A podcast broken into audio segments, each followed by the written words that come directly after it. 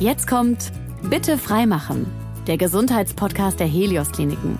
Viel Spaß!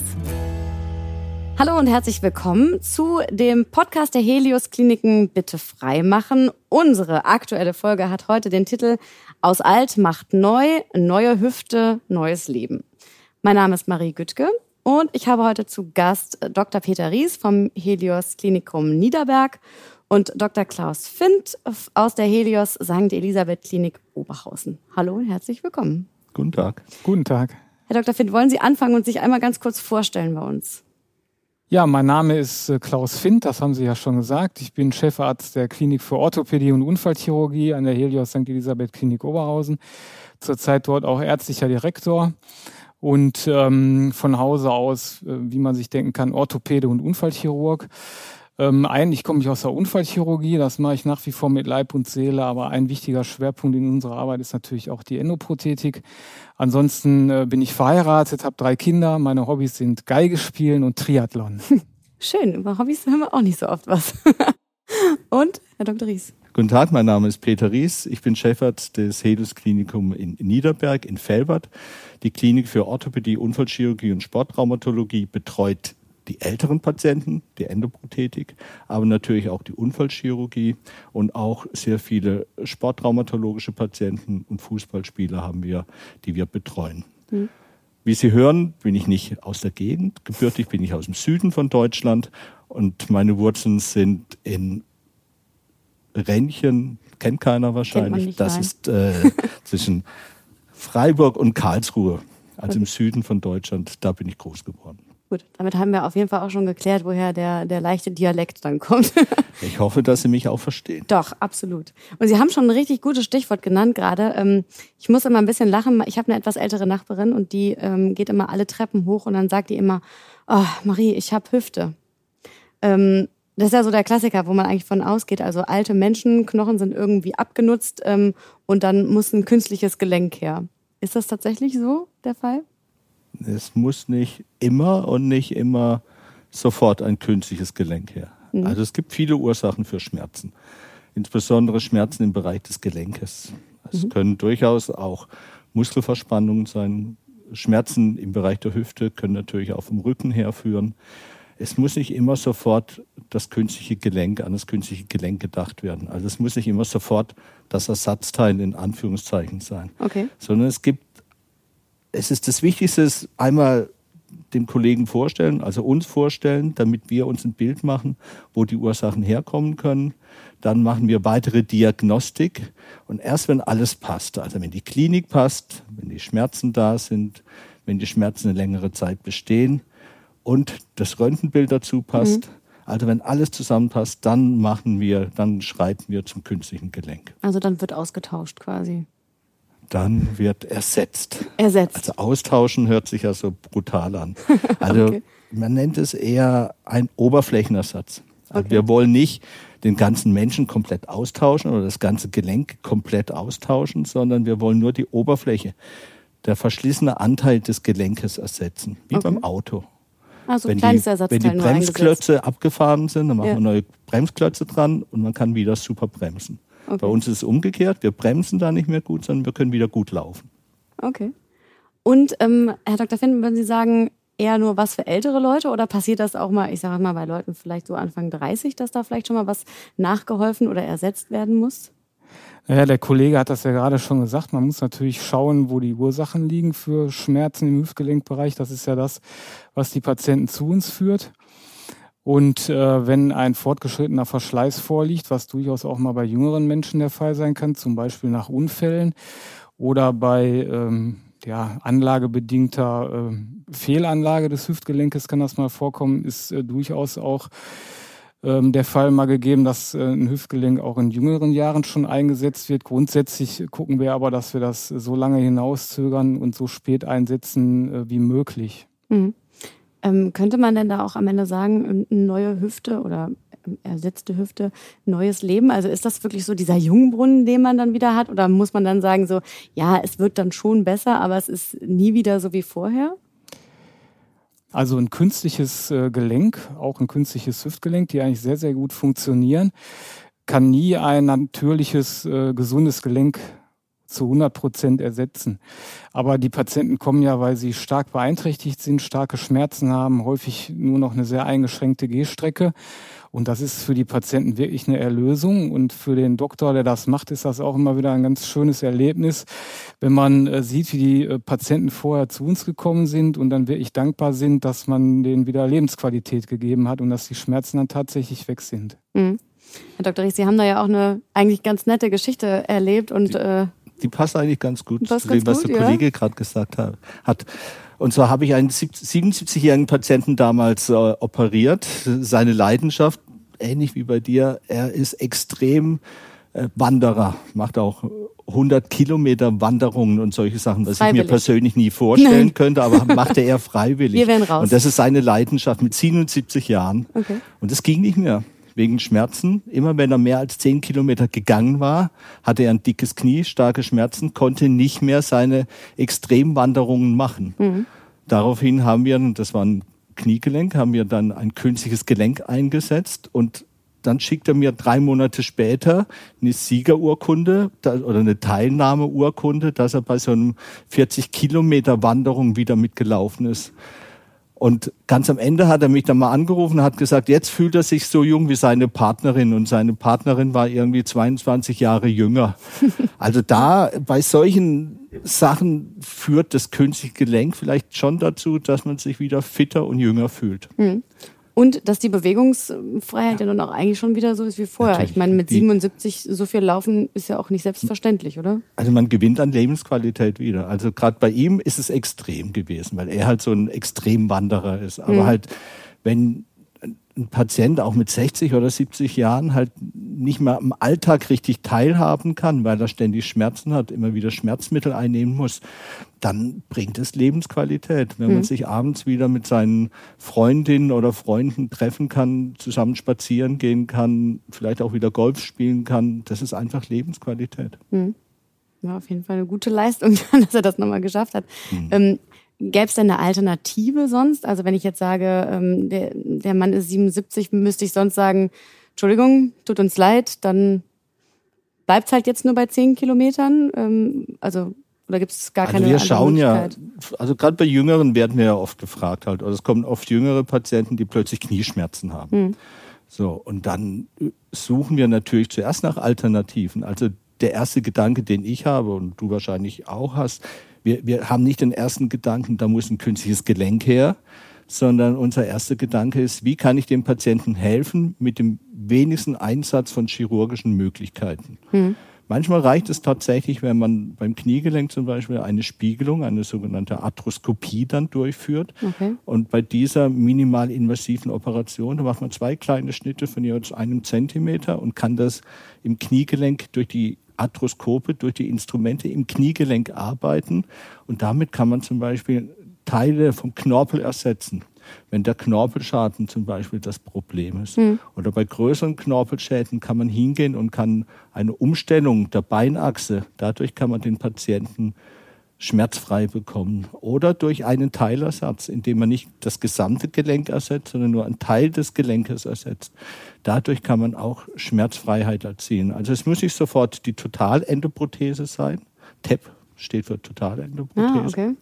Es muss nicht sofort die totale Endoprothese sein, sondern es gibt vorher schon Möglichkeiten, die man vorher machen kann. Und manchmal muss man gar, gar, gar nicht chirurgisch tätig werden, sondern oft haben wir das ja auch, dass die Patienten halt einfach zu träge sind. Man muss, dass man sie nur ermuntern muss, mal wieder aufs Fahrrad zu steigen oder mhm. schwimmen zu gehen um dadurch die Muskulatur zu stärken und das Knie dadurch zu stärken oder die, die Hüfte zu stärken. Hm, okay, also die, den, den Sportmuffeln dann so ein bisschen den Arschtritt geben auch, oder? Ist manchmal auch notwendig. Ja. könnte der, der erste Ansatz sein, ja? Das kann auch ein erster Ansatz okay. sein. Ja, ähm, Herr Dr. Finn, wenn man diesen ersten Ansatz dann hat, also ich habe dem, äh, ich hab dem Sportmuffel jetzt einmal in den Hintern getreten und habe vielleicht schon verschiedene andere Behandlungsmöglichkeiten, haben wir auch gerade gehört, ausprobiert.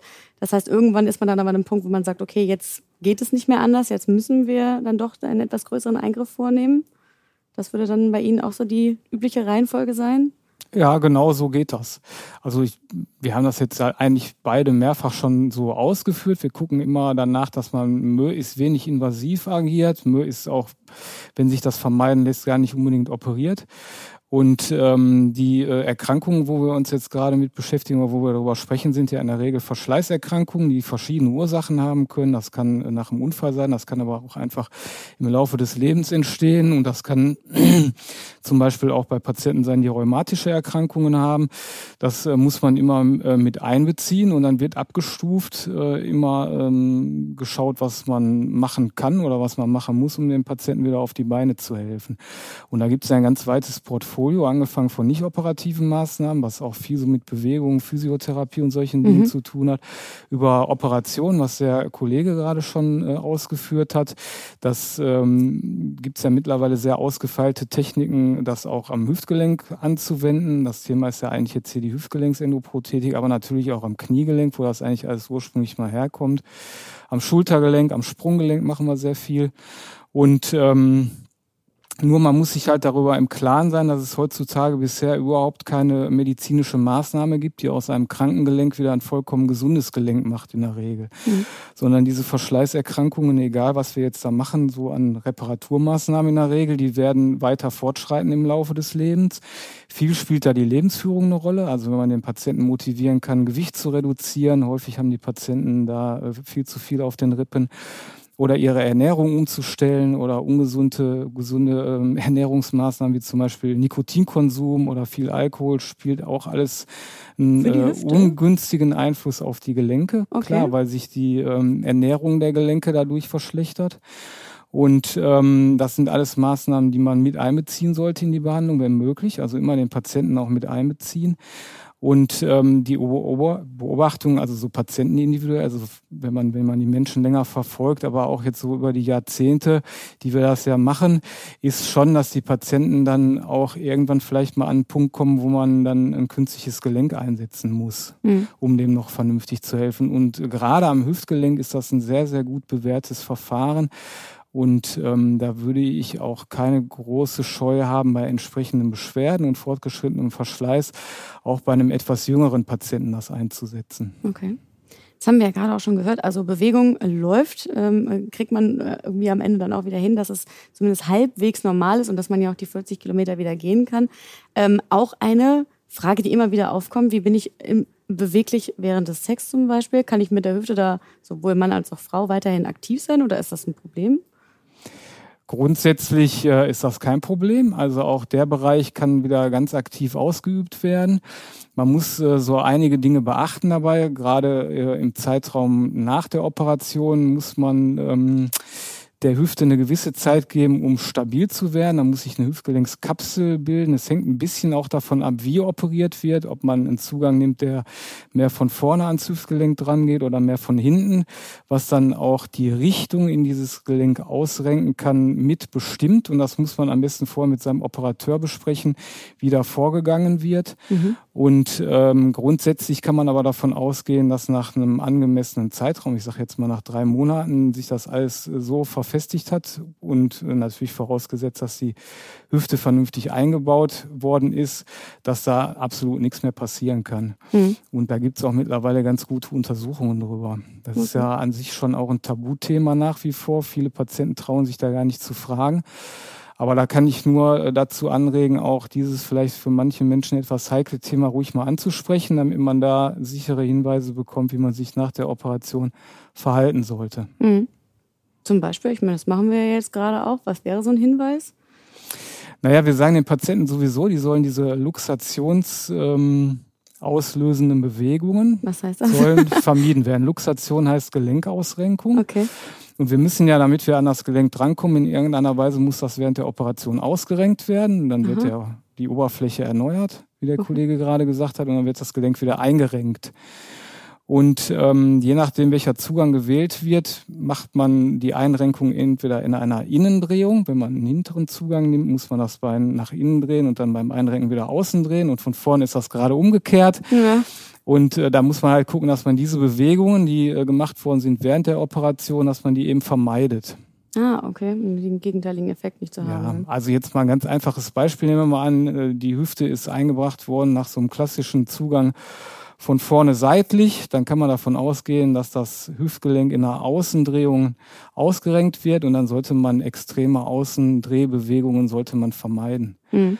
Und dann kann man sich ja überlegen, was das vielleicht auch aufs äh, Geschlechtsleben für Auswirkungen hat. Also speziell äh, Frauen, wenn die auf dem Rücken liegen, dann müssen die ja schon eine gewisse Außendrehung machen mit ihrem Bein. Mhm. Und das ist am Anfang und vor allen Dingen auch noch eine Abspreizung des Beines. Das sollte man schon etwas reduzieren am Anfang. Und ähm, Möglichkeit ist sicherlich, wenn man sich dann in eine Seitenlage begibt und die Beine halt nicht so sehr drehen muss. Mhm.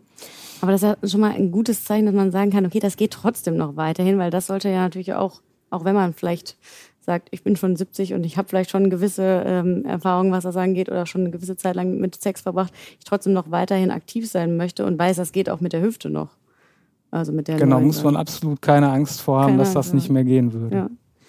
Ähm, Herr Dr. Richter, so ein Gelenk in meinem Körper zu haben, diese Vorstellung, da ist ja irgendwie ein Fremdkörper in mir. Wie können Sie da dem Patienten auch die Angst nehmen, dass das sich nicht komisch anfühlt? Also ich habe jetzt noch nie selber irgendwie ein Piercing gehabt oder sowas, von daher keine Ahnung, wie das ist, aber ich stelle mir so vor, wenn da irgendwie sowas in meinem Körper drin ist, was da eigentlich nicht hingehört. Ist da nicht die, so ein bisschen die, Bedenken auch? Ja, die, ich glaube, ich glaube, die Angst kann man dem Patienten diesbezüglich nicht wirklich nehmen. Aber bei der Hüfte ist es schon so, Sie haben eine Ohrringe. Das stimmt, ja. Sie merken ja gar nicht, dass Sie Ohrringe haben. Nee, das stimmt. Und irgendwann ist es bei der Hüfte so ähnlich. Am ah, okay. Anfang hat man durchaus den, den Operationsschmerz. Okay, und halt, klar. weil man dann auch die Muskulatur etwas aufdehnen muss, um dahin zu kommen. Das tut am Anfang weh. Aber gerade bei der Hüfte ist es so, dass nach ein paar Monaten haben sie vergessen, dass dann ein künstliches Gelenk, dass ein, ein Fremdkörper drin ist. Mhm. Worüber die Patienten schon eher klagen, korrigieren Sie mich, wenn ich da ein bisschen falsch bin, ist bei, beim Kniegelenk. Also okay. da haben die Patienten eher, das ist zumindest mein Empfinden und es zeigt auch die Literatur, dass es so circa, sagen wir, fünf bis zehn Prozent der Patienten danach noch so, so ein Fremdkörpergefühl haben bezüglich des Kniegelenkes. Mhm. Das wird im Laufe der Zeit dann auch besser. Innerhalb von einem halben Jahr oder einem Jahr ist es dann auch besser. Aber ein Rest der Patienten, die haben immer noch dieses fremde Gefühl im Kniegelenk. Bei der Hüfte ist es nicht so stark, wie gesagt, eher kaum. Mhm. Aber beim, beim Kniegelenk ist es vorhanden. Mhm. Haben Sie ähnliche Erfahrungen gemacht? Ja, das kann ich genauso bestätigen. Also das ist äh, schon einmal in der, in der Literatur so beschrieben, aber das ist so unsere tägliche Erfahrung. Mhm. Wenn ein künstliches Hüftgelenk vernünftig ordentlich eingesetzt worden ist, funktionieren die in aller Regel wirklich ganz unproblematisch. Und ähm, beim Kniegelenk ist es schon ein bisschen mehr tricky, muss man sagen. Das okay. äh, hängt auch damit zusammen, in welchen Achsen so ein Gelenk sich bewegt. Und äh, das Hüftgelenk ist ja im Grunde genommen ein reines Kugelgelenk und das ist von der Mechanik her wesentlich leichter nachzumachen von so einem Kunstgelenk oder von so einem Gelenkersatz als zum Beispiel das Kniegelenk oder das Sprunggelenk. Also das heißt, das Knie wäre dann schon eine Stufe höher von der von mhm. dem Anspruch her auch. Okay. Ja. Ähm, mein Auto kommt zum TÜV und kriegt immer mal wieder so ein kurzes Backup. Ist das ähnlich bei einem künstlichen Gelenk? Also müsste ich da auch alle fünf, sechs Jahre zu Ihnen kommen und Sie würden nochmal drüber polieren, nochmal ein bisschen Ölwechsel oder wie läuft das? Also ich glaube, da gehen die Meinungen gerade so ein bisschen auseinander, auch in der okay. Fachliteratur. Ah, deshalb haben Sie sich auch gerade so, so angegrinst, ja? Also ich weiß, mein, mein, mein alter Chef, wo ich gelernt habe, Dr. Moos, sei hiermit gegrüßt bei dem war es halt so, da musste jedes Jahr ein Röntgenbild gemacht werden von der Hüfte oder vom Kniegelenk. Mhm. Einfach, damit man den Verlauf hat, um zu gucken, ob sich da was ändert oder nicht. Ich mittlerweile kann es meinen Patienten nicht mehr mit ruhigem Gewissen sagen, wir müssen jetzt einmal im Jahr ein Röntgenbild machen, damit ich weiß, die Hüfte ist noch in Ordnung. Ist noch alles drin. So, deshalb die, diesen jährlichen Check, also ich lege da keinen Wert drauf. Mhm. Und äh, abhängig von den Fachgesellschaften wird es noch empfohlen, teilweise wird es nicht empfohlen. Für mich ist es wichtig, dass die Patienten glücklich und zufrieden sind. Und wenn die merken, irgendwas stimmt nicht, dass sie dann auch kommen. Mhm. Also dass man dann halt auch bewusst nachschaut und auch kontrolliert. Aber jetzt regelmäßig zu sagen, alle Jahre gibt es einen TÜV und ein Röntgenbild. Das kann man allein mit der Strahlenbelastung, finde ich, nicht mehr wirklich äh, begründen und rechtfertigen. Mhm. Okay. Ähnliche Erfahrungen gemacht? Ja, die, ähm, die Frage ist ja, was sich aus so einer Untersuchung für eine Konsequenz ergibt. Und Sie haben das ja gerade so ganz schön anschaulich gesagt, ob wir da nochmal irgendwie nachpolieren können oder nicht. Das können wir ja eben nicht. Mhm. Das heißt, nehmen wir mal an, wir finden jetzt einen Befund im Röntgen oder bei der Untersuchung, der darauf hinweist, dass ein Verschleiß im Gelenk äh, auftritt. Da haben wir ja bis jetzt noch gar nicht drüber gesprochen. Das ist ja Ein Nachteil von so einem künstlichen Gelenk ist ja, dass das verschleißen kann im Laufe der Zeit und irgendwann, je nachdem, wie stark das belastet ist, wird das auch mal verschlissen sein. Aber äh, nehmen wir mal an, wir, stellen jetzt fest, naja, da haben wir eine gewisse Veränderung im Röntgenbild, der Patient hat aber keine Beschwerden, dann werden wir da einen Teufel tun, irgendwie dran zu operieren, nur weil man jetzt im Röntgenbild vielleicht einen auffälligen Befund hat. Und äh, andersrum gibt es an sich auch keine, ähm, nichts, was man verpassen kann. Ne? Also mhm. solange der Patient da beschwerdefrei mitläuft, ist alles in Ordnung und deshalb halten wir das auch ganz pragmatisch. Okay, also solange keiner ähm, irgendwas zu meckern hat, braucht er auch nicht immer ja. reinkommen. Okay. Also Aber jedenfalls am Hüftgelenk ist das so. Gibt andere Gelenke, also zum Beispiel am Sprunggelenk würde ich das ein bisschen anders sehen.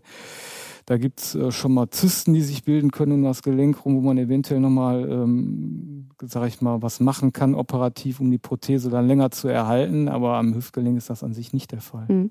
Jetzt haben Sie es gerade schon angedeutet auch, wie lange habe ich denn dann im Prinzip was? Also wenn jetzt alles gut läuft mit meinem Gelenk und gehe ich damit ins Grab oder Häufig ist das Im besten so. Fall. Ja, ja. Oder auch nicht. Ich habe gerade extra nochmal äh, in der Literatur geguckt, damit ich, ich jetzt äh, keine falschen Hausnummern angebe.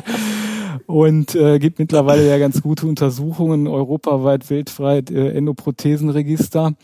Und äh, das ist natürlich wieder stark altersabhängig, wann die Endoprothese eingesetzt worden ist. Also beim jüngeren Patienten, allein dadurch, also jünger heißt jetzt äh, 50 aufwärts, damit beschäftigen sich die Untersuchungen meistens. Also bei den 50 bis 54-Jährigen, die haben auch die äh, häufigste ähm, Komplikation der Art, dass die Prothese mal locker wird. Mhm. Da muss ungefähr schon so 30 Prozent damit gerechnet werden, dass die im Laufe des weiteren Lebens irgendwann mal ausgewechselt werden muss. Und man rechnet so mit Standzeiten so 15 bis 25 mhm. Jahre im Moment etwa. Also man kann sagen, dass nach zehn Jahren noch in, in der Regel über 95 Prozent der Endoprothesen gut funktionieren und in den Patienten auch drin sind und nach 20 Jahren über 85 Prozent noch. Mhm. Und wenn, ähm, wenn man weiß, dass ungefähr so 70 Prozent der Endoprothesen in der Altersklasse 60 bis 80 eingebaut wird und 15 Prozent in der darunter, also bei Jüngeren, meistens mhm. sind das aber auch schon über 50-Jährige, und äh, 15 Prozent, also 15 von 100 bei über 80-Jährigen, dann ist natürlich klar, wenn so eine Endoprothese um die 20 Jahre hält und man hat die bei einem 80-Jährigen eingebaut, dann ist das sehr unwahrscheinlich, dass der, äh, was weiß ich, mit 100 oder so noch einen Prothesenwechsel braucht. Aber wenn ich jetzt äh, 55 bin und bin 25 Jahre damit ja. gelaufen, dann wird die auch irgendwann mal locker sein. Ne? Ja.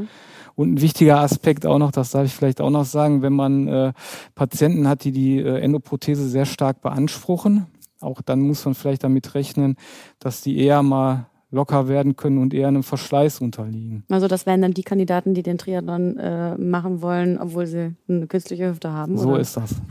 okay. Und ähm, da können wir ja noch ein bisschen mal näher drauf eingehen. okay. Wir wollen ja aber am Ende im besten Fall nicht bei Ihnen beiden landen. Also das ist ja so die Idealsituation, auch wenn das jetzt überhaupt nicht gemein sein soll. Ähm, Herr Dr. Richts, was wäre denn so eine Empfehlung? Was kann ich denn machen, um am Ende nicht bei Ihnen zu liegen und eine neue Hüfte oder ein neues Knie zu bekommen? Worauf kann ich achten? Also, also, vorweg möchte ich sagen, es ist gar nicht schlimm, bei uns zu sein. So, also ich glaube, wir sind ganz nicht. umgänglich, wir sind ganz Bestimmt nett. Nicht. Und wie Sie gehört haben, wir ziehen Sie auch nicht sofort auf den OP-Tisch. Also von dem her, wenn Sie ein Problem haben, kommen Sie gern zu uns, wir mhm. beraten mhm. Sie gerne. Also mal vorweg. Das, das natürlich. Aber damit es natürlich ja. nicht zum Problem kommt, wie nicht vorhin schon angesprochen, ja. die Ernährung ist halt wichtig und mhm. das Allerwichtigste ist halt die Bewegung. Kann ich denn da auch irgendwas falsch machen? Kann man sagen, natürlich jetzt können gehen Sie doch machen. heute mal nicht die 100 Kilometer? Also natürlich, ja. also jede Bewegung in die falsche Richtung, also wenn es übertrieben wird, mhm. ist natürlich auch wiederum schlecht für ein Gelenk. Wenn man Bewegung macht bei zum Beispiel einem instabilen Kniegelenk, um wieder aufs Kniegelenk zurückzukommen. Und man hat immer wieder dieses sogenannte Shiften im Kniegelenk, also dass das Knie immer wieder weggeht, wegrutscht, weil das vordere Kreuzband kaputt ist. Okay. Dann muss man natürlich das vordere Kreuzband ersetzen. Und man muss halt, das Gelenk muss stabil sein. Wenn das Gelenk stabil ist, kann man Sport machen. Und dann sollte man auch Sport machen. Und Sport ist eigentlich die beste Prävention des Gelenkes. Wie vorhin auch schon gesagt hat, die Ernährung des Knorpels. Der Knorpel ist nicht durchblutet. Mhm. Also es gibt keine Blutzellen, die da, keine Blutbahnen, die in den Knorpel reingehen, sondern der Knorpel, der wird versorgt durch Diffusion. Durch Diffusion hauptsächlich vom Gelenkspalt. Und es gibt einen sogenannten Schwammeffekt. Schwammeffekt bedeutet, immer wenn ich den Knorpel belasse, dann drückt es den zusammen. Mhm. Wenn ich ihn wieder entlasse, zieht er sich auseinander. Ah, okay. Und durch dieses Auseinanderziehen gelangen die Nährstoffe vom, vom Inneren des Gelenkes in die Knorpelschichten. Mhm. Und dadurch wird der Knorpel versorgt. Und dieses funktioniert nur durch Bewegung. Okay. Deshalb ist Sport nicht übertrieben das Wichtigste und Beste, was Sie machen können, damit Sie uns nicht kennenlernen müssen. okay, und ja. aber trotzdem auch weiter darauf achten, äh, was auch gerade schon erwähnt wurde, eine gesunde Ernährung. Die gesunde Ernährung. tatsächlich auch was mit den Knochen zu tun hat am Ende, hätte man jetzt irgendwie auch nicht gedacht. Also, dass das sofort da reingeht, ist so eine gute Info. In den Knorpel. In den Knorpel, ja. Genau. So, ja. Ein wichtiger Aspekt ist äh, auch, dass man äh, mit Augenmaß und vernünftig die Belastung aufbauen muss. Mhm.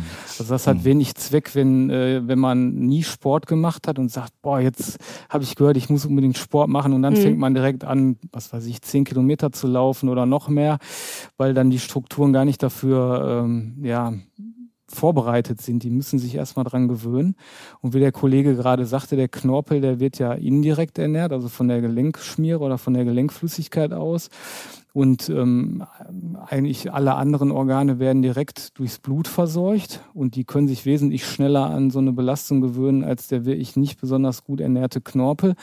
Und der braucht eine gewisse Zeit, bis der sich an die Belastung gewöhnt hat. Mhm. Und deshalb muss man äh, ganz vorsichtig anfangen. Einfach erstmal, wenn man gar nichts gemacht hat, vielleicht mal spazieren gehen, walken, mal wieder seine Beine gebrauchen und dann kann man auch peu à peu, wenn man, wenn man das gut gemeistert hat, dann kann man vielleicht mal wieder anfangen zu laufen. Und gerade ähm, Männer neigen dann sehr dazu, dann sehr kompetitiv, also wettkampfmäßig ja, das ja. sofort okay. zu betreiben und zu sagen, boah, jetzt muss ich aber fünf Kilometer so schnell laufen wie noch nie. Und das sollte man äh, vernünftigerweise nicht machen. Und mhm. man hat genug Zeit, das peu à peu aufzubauen. Und äh, die Faustregel ist, wenn man äh, tatsächlich vorhat, einen Marathon zu laufen, also 42 Kilometer, dann müsste man schon zwei Jahre konsequent darauf hintrainieren.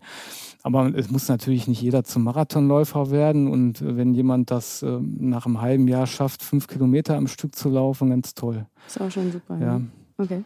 Und also, vielleicht, vielleicht auch noch ein wichtiger Hinweis, äh, Sport ist ja nicht gleich Sport. Es gibt halt Sportarten, die sind etwas gelenkverträglicher, zum Beispiel Radfahren, mhm. Schwimmen, Laufen, mhm. durchaus. Ähm, und andere Sportarten, die sind eher nicht so gut für die Gelenke. Also, also das Badmintonspielen vielleicht für, für die Profis über. Ja, Sprungsportarten, Kontaktsportarten, Fußball, Handball, mhm. die sind äh, verletzungsträchtig und die sind auch ähm, häufig fördern die schon Gelenkverschleiß. Mhm. Okay, also dann ein, Das ein würde ich jetzt Start. nicht unbedingt empfehlen, um wieder in Sport einzusteigen. Okay bleiben wir also beim Radfahren, beim Schwimmen und beim Laufen und dann ideal mhm. komme ich um Sie herum. Super. Vielen Dank. Dankeschön an Dr. Fint, dass Sie da waren. Dr. Dankeschön an Dr. Ries. Und ähm, das war unser Podcast von den Helios-Kliniken. Bitte freien machen. Ähm, mehr zu dem Thema und natürlich auch die Kontaktdaten findet ihr auf unserer Homepage. Das war Bitte freimachen, der Gesundheitspodcast der Helios-Kliniken.